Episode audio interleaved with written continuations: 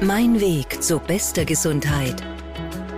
Der Gesundheitspodcast von Cinecura und OptimaMed. Die Süddeutsche Zeitung schreibt ganz nüchtern im Dezember letzten Jahres, dass in der Pandemie mehr Jugendliche an Depressionen erkrankt sind. Die Tageszeitung Der Standard fragt im Jänner sogar, gibt es die Generation Corona und bezieht sich damit auf psychische Erkrankungen. Seit bald zwei Jahren beschäftigt uns Covid-19 und fast ebenso lange tauchen regelmäßig Meldungen in den Medien auf, die sich mit psychischen Folgeerkrankungen bei Kindern und Jugendlichen beschäftigen. Depressionen und andere psychische Erkrankungen in diesem Alter rücken also immer mehr in den Fokus. Wir beschäftigen uns heute mit den Grundlagen im Podcast. Wie sehen Depressionen bei Kindern und Jugendlichen eigentlich aus? Was unterscheidet sie von der Erkrankung bei Erwachsenen? Und wie erkenne ich sie am besten? Ich bin Martin Hammerl. Darüber spreche ich heute mit Dr. Melanie Reiter. Sie ist Fachärztin für Kinder- und Jugendpsychiatrie und Psychotherapie und die ärztliche Direktorin des kommenden Optimamed Rehabilitationszentrums Wiesing in Tirol. Schönen guten Tag, online zugeschalten. Schönen guten Tag, Herr Hammerl. Ganz zu Beginn möchte ich kurz den Begriff Depression selbst erläutern, damit unsere Hörerinnen und Hörer da wissen, wovon wir eigentlich sprechen. Wann handelt es sich wirklich offiziell um eine Depression? Wie lautet da die Definition? Ähm, Sie sind ja schon ein bisschen vorgebildet mit meiner Kollegin, der Ulrike Weiß. Den Podcast habe ich gehört. Ja, da haben wir schon eine Folge gemacht, da, genau. Ja, und da äh, ist es natürlich bei uns der Terminus ähnlich. Gell? Also, ähm, also ich habe mir ein bisschen die Frage überlegt, wann handelt es sich offiziell über ein, um eine Depression ist, wenn ich erkenne, dass ich eine habe, denke ich mal, ich mhm. als Mensch oder als Jugendlicher. Diagnostiziert wird bei uns noch ein Diagnoseschema, ein ICD-10 wo bei der Depression geschaut wird, ähm, wie der Betroffene gerade in welchem mentalen Zustand er sich befindet, äh, gibt es Stimmungsprobleme, gibt es eine Traurigkeit, eine Reizbarkeit. Es wird dann so runterdekliniert abgefragt, es werden die Interessen abgefragt, die Hobbys, kann er die noch wahrnehmen, es werden die Probleme im Denken ähm, abgefragt, ähm, kann man sich schwer, äh, schwerer konzentrieren oder neigt man dazu, nur negativ zu denken. Natürlich auch so Biorhythmus-Sachen wie ähm, Appetit und Schlaf wird abgefragt, bis hin natürlich zu Suizidgedanken. Das äh, machen wir in einem Gespräch mit den Betroffenen, bei den Kindern und Jugendlichen, auch mit den Eltern gemeinsam, dass wir auch so ein bisschen die Außensicht sehen und äh, dann kommt man so schön langsam zur Diagnose der Depression. Ein langwieriger Prozess, das höre ich da jetzt genau. schon raus, ja. Sie haben schon erwähnt, wir haben ja eine Folge zu Depressionen äh, schon gemacht hier im Podcast. Da haben wir uns aber hauptsächlich eben mit Erwachsenen beschäftigt, mhm. die an Depressionen leiden. Wenn Sie jetzt die Unterschiede, die grundlegendsten runterbrechen müssten zwischen Depressionen bei Erwachsenen und bei äh, Kindern und Jugendlichen, wie, wie sind die Unterschiede da? Wie sieht das aus? Ähm, die Unterschiede sind vor allem, dass die Kinder in einer ganz anderen Lebenssituation stecken wie die Erwachsenen. Die sind ein Teil von einem System, die sind in einer Familie, die sind in einem Freundeskreis man muss ganz anders äh, evaluieren. Man braucht da mehr Zeit, finde ich, um zur Diagnose Depression zu gelangen, weil man muss ganz verschiedene Faktoren abfragen. Ähm, oftmals bei uns in der Praxis ist es so, dass die Eltern den ersten Termin ausmachen für die Jugendlichen, weil sie erkennen, dass es da eine Veränderung gibt. Ähm, dass, die Jugendlichen sich anders verhalten, die machen sich Sorgen. Und dann durch das Erfragen und durch das Gespräch kommen wir dann eher drauf, könnte das eine Depression sein. Es gibt oft eine Vermutung, oft einmal kennen die Eltern das selber, dass das in ihrer Jugend oder in gewissen Lebenssituationen war, dass sie so einen Freudverlust, Interessensverlust hatten oder Stimmungsprobleme. Und was der wesentliche Unterschied ist zwischen Kindern oder Jugendlichen und Erwachsenen, ist, dass es schwankend ist. Mhm. Also das ist nicht ein stetiger Prozess sondern das ist schwankend und das, das können, kann sich auch völlig anders äußern. Ähm, das kann einmal sein, dass jemand sehr, sehr reizbar ist oder ein Kind sehr wütend ist. Ähm, das kann auch sein, dass ein Kind mehr aggressiv wird, ein Kind Schlafstörungen hat. Bei den Kleinen ist es oft, dass sie Bauchschmerzen haben. Sehr, sehr unterschiedlich. Also man muss da sehr individuell alles erfragen und ähm, den Patient einfach ein bisschen kennenlernen. Wo steckt der drin? Oder reagiert der auf was? Aber wichtig ist, wenn die Eltern merken, da verändert sich was, dass man mit dem Kind ins Gespräch kommt. Wie ist das dann Ihrer Erfahrung nach? Kommen da die Kinder auf die Eltern zu und sagen, Mama, Papa, irgendwas hat's da bei mir, ich fühle mich nicht gut? Oder ist das so, dass die Eltern da irgendwie bemerken, eine Verhaltensänderung bei den Kindern, dass sie sagen, ja, irgendwie stimmt da nicht mit meinem Sohn, mit meiner Tochter? Also ich muss sagen, öfter die Eltern, mhm. weil die einfach diesen, diesen Weg machen, diesen Termin machen beim Kinderpsychiater. Also selten ist, dass ein Jugendlicher anruft und sagt, ich möchte einen Termin haben.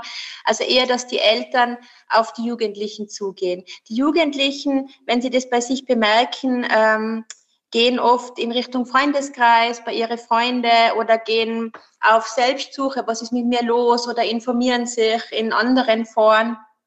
Aber der Weg zu mir ist wirklich in der Mehrzahl über die Eltern. Oder man kommt einmal mit einer Freundin, die mhm. schon bei mir war und die gesagt hat, ähm, geh mal dahin, das kann gut tun, dort zu reden, sich beraten zu lassen. Aber überwiegend durch die Eltern. Und der erste Schritt zu Hause, wie ist das dann, wenn Sie da mit den Eltern dann sprechen? Zeigt sich dann, dass die Kinder von selbst auch wirklich draufkommen, dass da bei ihnen etwas nicht stimmt oder müssen die da von den Eltern erst darauf hingewiesen werden, hey, du bist irgendwie, äh, du verhältst dich anders, bei dir stimmt irgendwas, glaube ich nicht. Wie ist denn das normalerweise? Erkennen diese Kinder und Jugendlichen, dass da was ist? Mm, wir müssen ein bisschen Kinder und Jugendliche trennen, mhm. weil die Kinder haben ja noch viel weniger Zugang zu ihren Emotionen. Da ist man ja ganz woanders. Vielleicht bleiben wir zuerst mal bei den Jugendlichen wo die Eltern das schon eine ganze Zeit beobachten. Wobei gewisse Sachen sind ja auch normal in der Pubertät. Also oh ja. es, es ist ja auch mal wichtig, dass man jetzt nicht immer alles ganz rosarot sieht und dass man sich auch Gedanken macht, dass man sich emotional auch äh, Seiten sagt, die ein bisschen trauriger sind, was für die Eltern dann schwer aushaltbar oft ist, wenn sie sagen, du warst früher immer so fröhlich und jetzt bist du es nicht mehr und jetzt ziehst du nur mehr schwarze Sachen an oder jetzt ähm, tragst du das so nach außen. Ähm, über das kann man ins Gespräch kommen. Es ist nur schwierig in diesem Alter, wo sich das 14, 15, 16 ist, die Kommunikation zwischen die Eltern und die Jugendlichen nicht immer so frei. Und weil da ja, ist, kommen ja. einfach ganz viele andere Sachen, weil äh, die Eltern sind ja auch, da ist ja auch der Druck, dass der Erfolg in der Ausbildung weitergeht, dass es in der Schule gut funktioniert, dass eine gewisse Körperhygiene da ist, dass gewisse Sachen wahrgenommen werden, auch dass gewisse Familienaktivitäten vielleicht noch stattfinden. Ähm, und da ist es oft überwiegend in der Kommunikation deswegen so richtig, dass man dann mit den Eltern sprechen kann, wie die Gefühlswelt ist. Das dauert schon ein bisschen. Da braucht es mal einen ruhigen Moment oder vielleicht, das dauert. Ja, ja. Kann ich mir gut vorstellen, dass das schwierig ist als Eltern, weil in der Pubertät, da gehört das ja irgendwo dazu, dass man vielleicht einmal alles furchtbar ist oder man alles äh, äh, tragisch findet, dass man da dann unterscheidet zwischen, wo ist das normal und, und, und wo fängt da wirklich eine Depression oder eine andere psychische Erkrankung an. Ja. Gibt es da irgendwas irgendwas untrügerisches, irgendwelche Anzeichen, wo Sie sagen, ja, das ist auf jeden Fall der Zeitpunkt, wo man, wo man was machen muss, wo man äh, vielleicht wirklich eben psychiatrische Hilfe auch suchen sollte? Man kann jetzt psychiatrische oder psychologische oder zum Psychologen gehen und sich beraten lassen. Ich finde, es ist schon wichtig, wenn man merkt, dass das Kind einfach oder der Jugendliche gewisse Sachen gar nicht mehr schafft, wie in die Schule zu gehen, ähm, auch gar nicht mehr schafft, sich mit Freunden zu treffen, seine Hobbys nicht mehr wahrnimmt wirklich sich nur ins Zimmer zurückzieht, sich in so eine virtuelle Welt flüchtet, dass man dann schon mal ein Gespräch führt. Ist mhm. das jetzt nur Abgrenzung äh, oder selbst oder was ist das jetzt? Also schon, wenn man merkt, so eine Wesensveränderung, ähm, ein Gespräch schadet ja nicht. Es kann ja auch eine normale Pubertät gut begleiten, wenn man mal mit dem Psychologen sich auseinandersetzt. Also ich glaube, einmal ein, ein, Gespräch ist ja nicht gleich eine Depressionsdiagnose oder Behandlung. Ich finde sowieso, dass es gut ist, wenn man in der Pubertät lernt zu kommunizieren und vielleicht auch über seine Gefühle zu kommunizieren. Also ich würde sagen, ähm, ein Gespräch schadet nie. Und die Eltern haben da oft ein gutes Gefühl. Und wie ist das bei jüngeren Kindern? Sollte ich da, wie fange ich so ein Gespräch mit meinem Kind vielleicht an, wenn ich da rausfinden will, dass irgendwas ist? Es ist ja, es fällt ja Erwachsenen oft schon schwer genug über, über, über so Stimmungsphasen oder über Depressionen dann tatsächlich zu, äh, zu reden, weil es einfach schwierig ist. Bei Kindern stelle ich mir das noch schwieriger vor irgendwo wahrscheinlich, dass die das irgendwie kommunizieren können. Mhm. Also mit Kindern muss man was machen da muss man was unternehmen oder einen netten Ausflug machen oder was spielen oder das ausspielen. Da muss man einen anderen Weg finden, weil sich mit einem Kind jetzt hinzusetzen, so face to face und sagen, jetzt reden wir mal über deine Gefühle oder mm. ich habe das Gefühl, ja, das, ja. das, geht meistens total schief, gell? Mm. Aber ähm, Kinder sind oft einmal sehr empfänglich für Geschichten und Bilder. Also wenn Sie dann eine Geschichte sehen von einem depressiven Kind oder ein Kind, was Angst oder ein Kind, was ein Trauma erlebt hat oder Mobbing, äh, wenn man einfach Geschichten liest und sagt, ja, so fühle ich mich auch oder so schaue ich auch aus oder wenn man, äh, dass man über Bilder über einen anderen Weg kommuniziert, gell?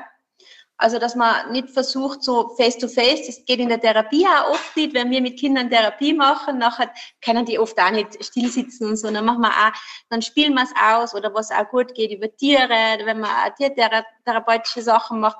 Aber äh, vielleicht, wenn man was Nettes unternimmt und sagt, man, ich habe das Gefühl, ähm, ist was oder, oder, oder früher hast die, ist da anders gegangen, früher hast du die öfter getroffen oder bist gern in die Schule gegangen und solche Dinge einfach. Und mhm. Kinder kommunizieren auch oft über äh, körperliche Symptome, dass sie sagen, ich habe Bauchweh, ich, ich, ich habe Kopfweh oder sowas und dann auch immer schauen, wann ist denn das Bauchweh, wann ist denn das Kopfweh, ähm, weil die Kinder äußern manchmal auch nicht, dass in der Schule oder irgendwo ein Mobbing ist oder ein Stress ist. Ja. Und, und wollen die Eltern dann, wollen das dann auch nicht sagen, aber dass man sich langsam vortastet. Mhm. Sie sprechen da gleich auch einen Punkt an, da möchte ich nochmal nachhaken. Sie sagen äh, Mobbing in der Schule zum Beispiel, also wirklich auch dann auch als als Auslöser sozusagen. Was sind denn so, so Risikofaktoren rundherum, wo Sie sagen, äh, das löst eventuell Depressionen aus, da entstehen dann auch gerne mal psychische Erkrankungen dadurch in, im Kind und im, im Jugendalter?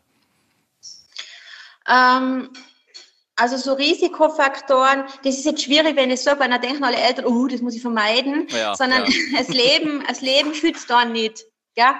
Aber ähm, es kann alles passieren. Das Wichtigste ist, dass man einfach eine gute Kommunikation zu seinem Kind hat. Dass man immer irgendwo ein bisschen was, auch wenn das Kind jetzt gerade sagt, nicht mit einem redet und man sich denkt, oh, jetzt entfernt er sich gerade, ist ja auch gesund, aber dass man immer so ein bisschen einen Blick drauf hat, äh, wo befindet sich mein Kind gerade, wie schaut der Freundeskreis gerade aus, was macht denn der eigentlich, also auf keinen Fall Helikoptern, aber so ein bisschen Bezug haben auch ja. auf und ähm, natürlich ähm, machen solche sozialen Sachen, für Kinder sind soziale Sachen einfach wichtig. Die definieren sich oft um ihr Umfeld. Und wenn da natürlich so fürchterliche Faktoren sind, wie irgendwelche Mitschüler, die anmoppen oder man selber hat vielleicht ähm, Übergewicht in der Zeit, fühlt sich eh nicht wohl oder hat einen Wachstumsschub und hat gerade längere Hände wie Arme oder sowas. Man fühlt sich einfach nicht wohl und wird dann von vielleicht Kindern drauf angeredet in so einer Phase und man hat äh, so die Verarbeitung, dass man sich eher selber die Schuld gibt, dann ist es natürlich so, dass sich sowas einmal traurig und depressiv machen kann. Andere macht es wieder aggressiv. oder, oder andere macht es ängstlich. Gell? Es ist je nach Typ. Wenn ich mein Kind kenne, dass mein Kind eher so ein bisschen äh, so die depressive Verarbeitung oder so in die Richtung hat, ähm, dann kann das natürlich schon einmal dazu führen. Oder wir haben es ja jetzt auch in der Pandemie erlebt, dass auch, wenn ich meine Freunde einfach nicht mehr treffen kann, wenn ich einfach viel zu Hause bin, wenn ich viel ähm, allein bin. Weil Freunde ist halt auch so, die affizieren, die lachen, dann muss ich mitlachen, auch wenn es mir nicht so gut geht oder was Sportliches zu machen, das tut einmal gut, ja. ist eine andere Ebene.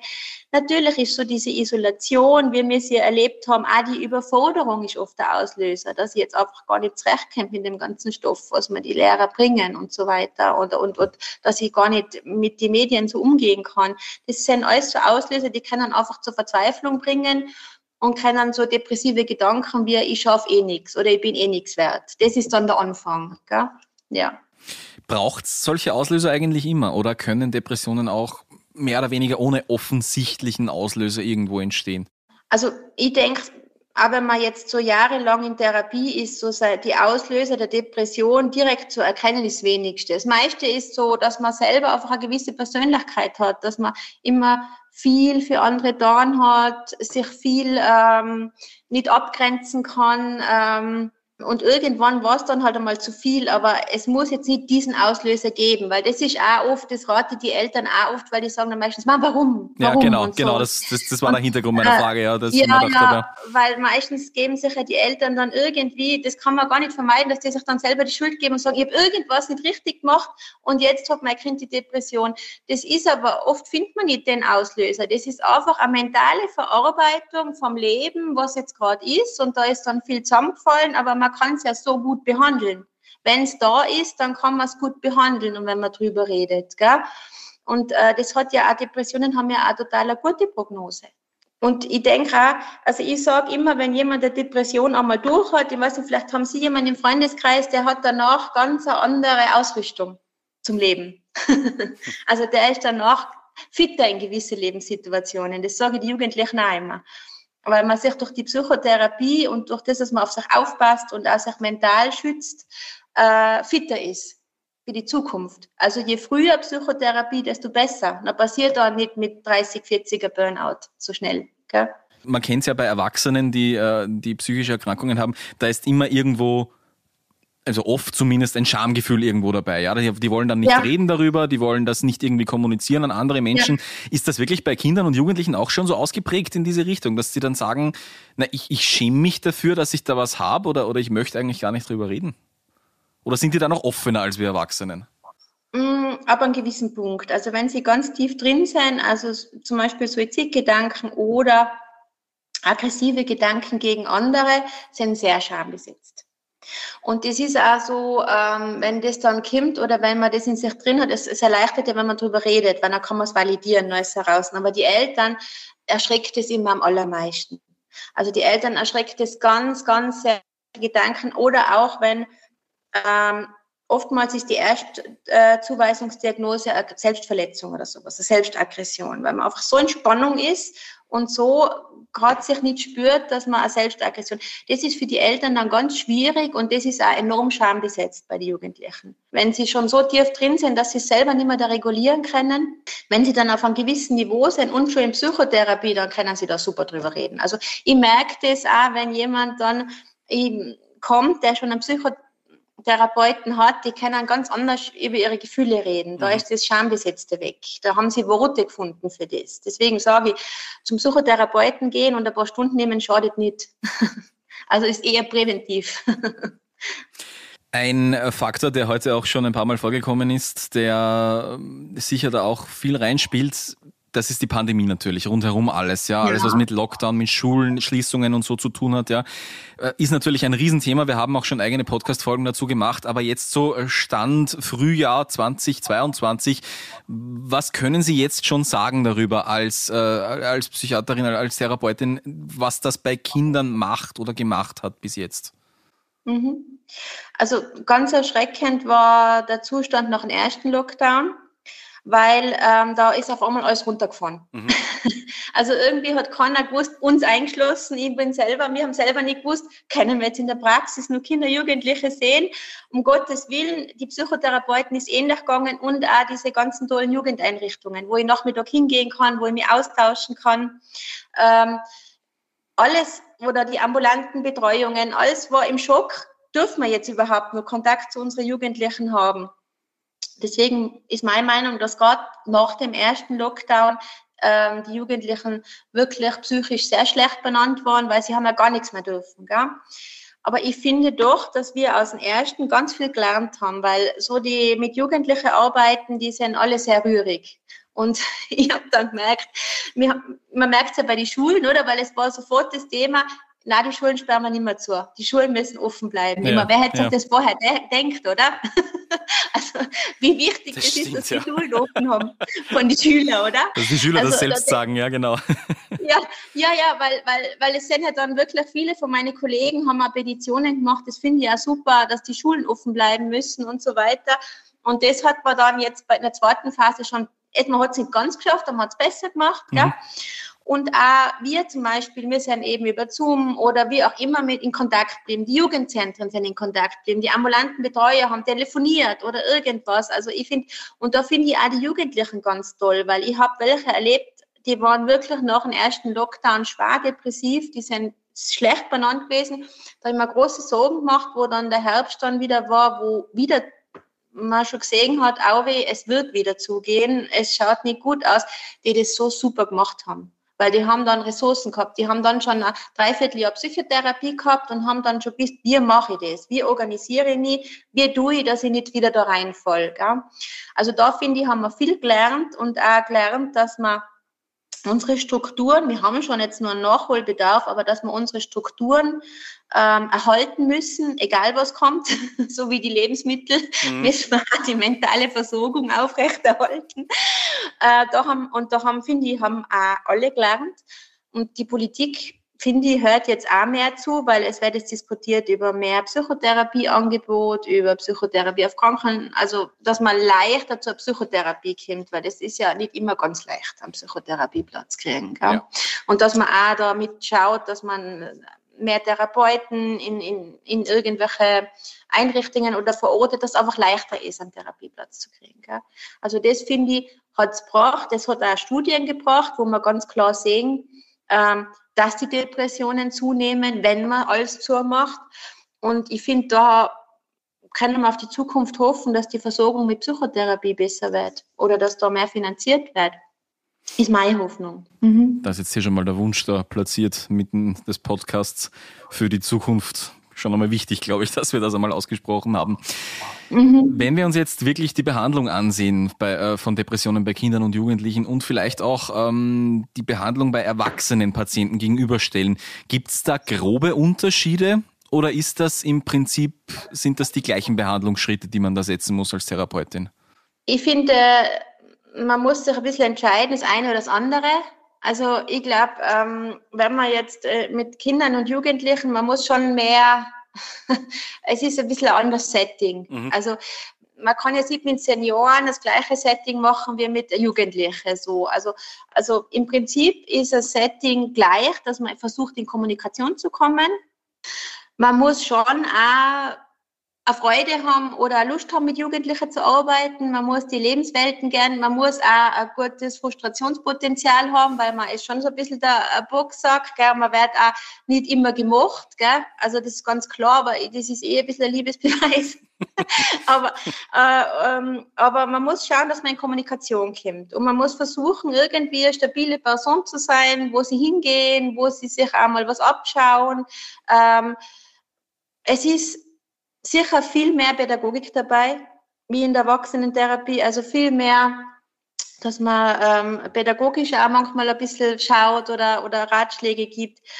Ähm, aber im Prinzip die Grundpfeiler, wie sie bei den Erwachsenen sind, ich schaue, dass jemand in die Aktivität kommt, jemand in die Selbstfürsorge kommt, jemand entspannen kann, jemand sich abgrenzen kann, auf keinen Fall Substanzen konsumiert. Das haben wir ja auch sehr gefordert in der Altersgruppe, gell, dass wir schauen, dass nicht jemand sich jetzt in einen Substanzkonsum flüchtet.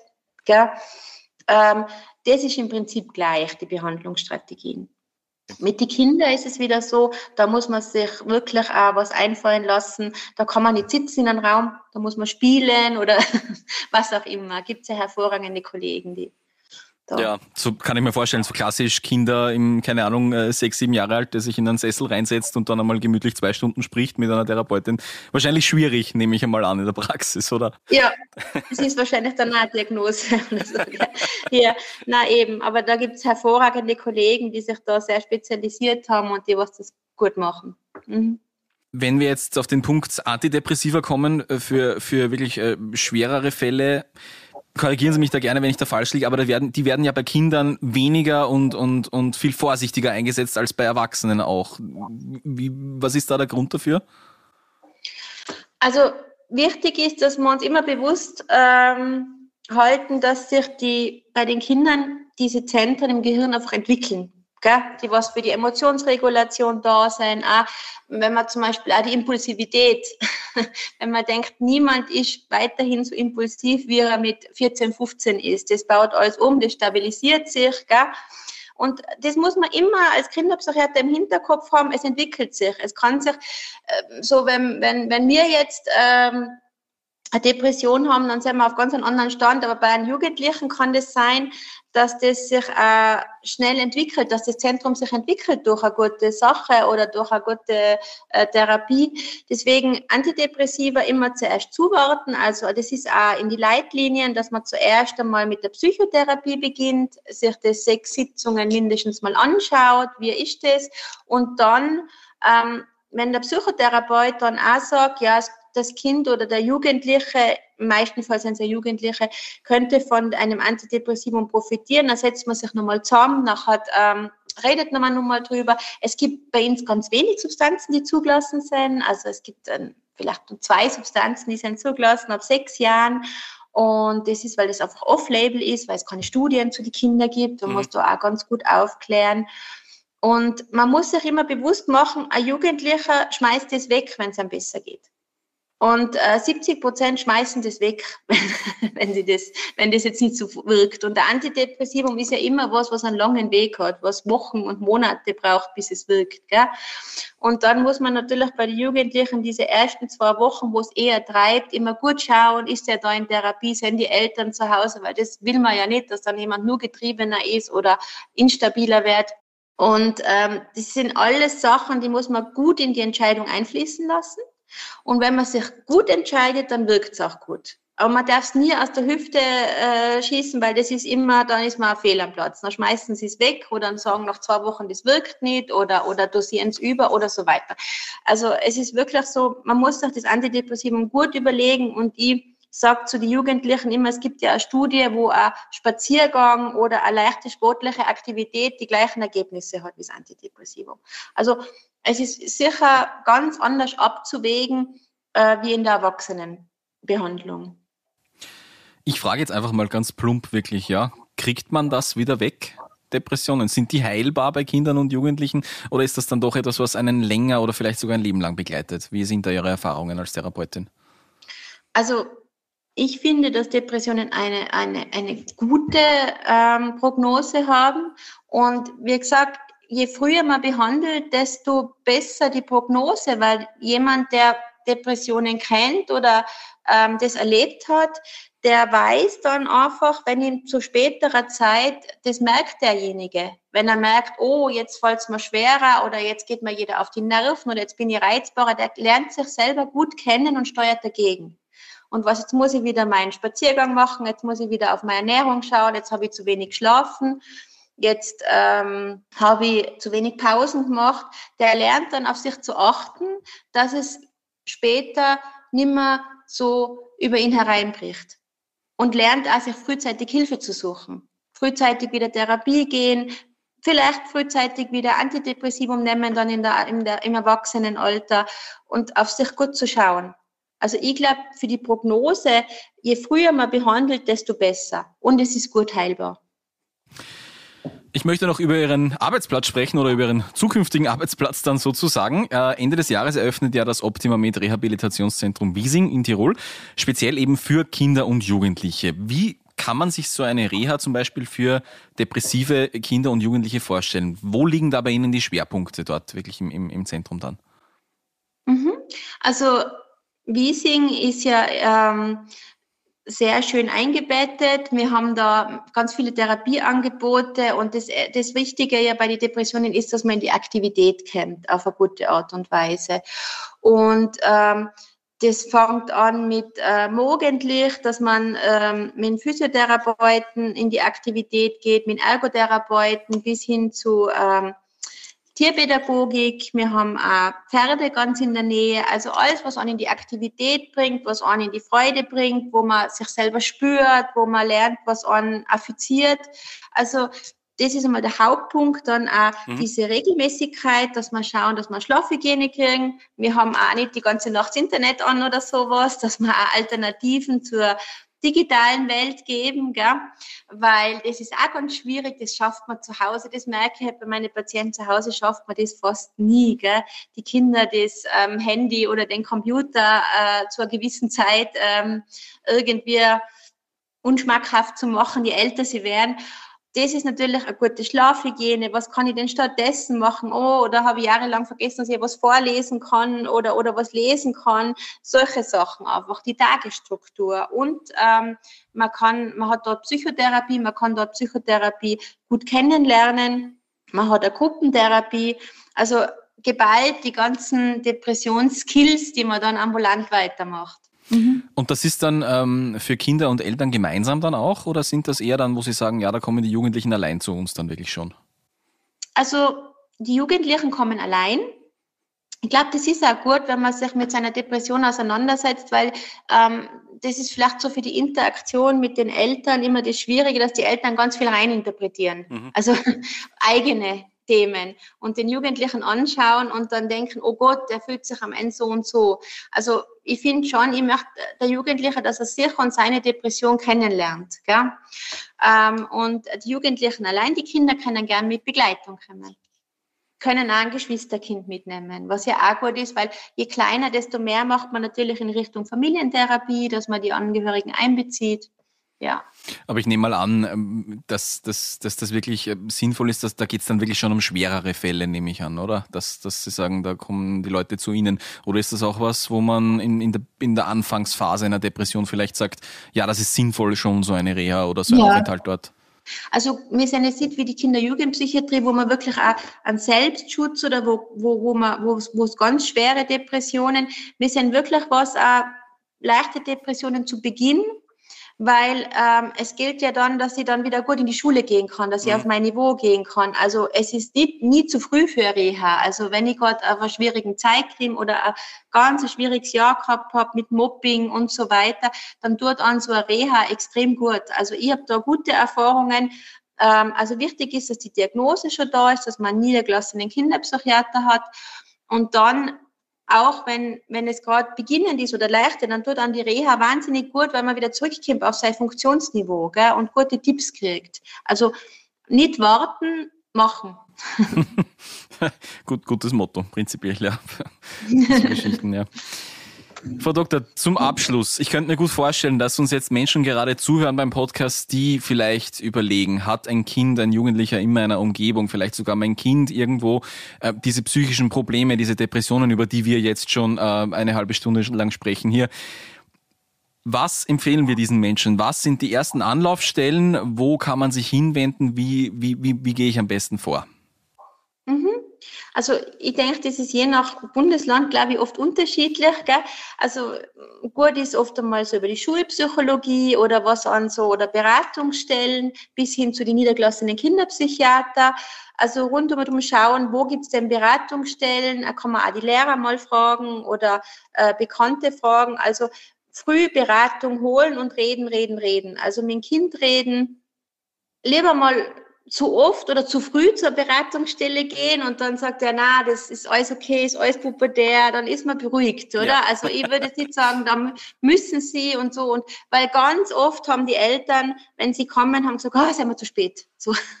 Und gut, dann sage ich, nein, sie sind nie zu spät.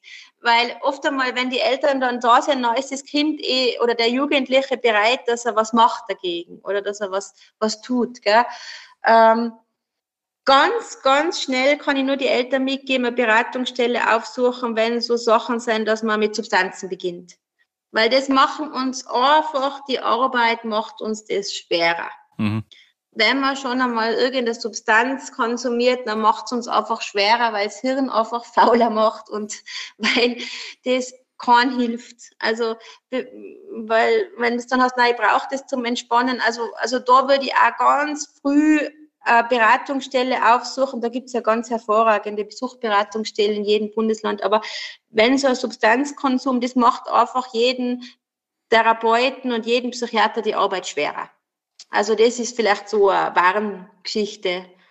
Aber sonst ich würde zum Beispiel jeden erraten, wenn er pädagogisch irgendwo an, an, an einer Grenze ist, dass da die Scham ganz weniger ist, sich einfach Hilfe zu holen und einmal von außen jemand zu fragen. Oder wenn es pädagogisch schwierig ist oder wenn es bei den Kindern schon schwierig ist mit gewissen Sachen, man muss nicht alles selber lösen.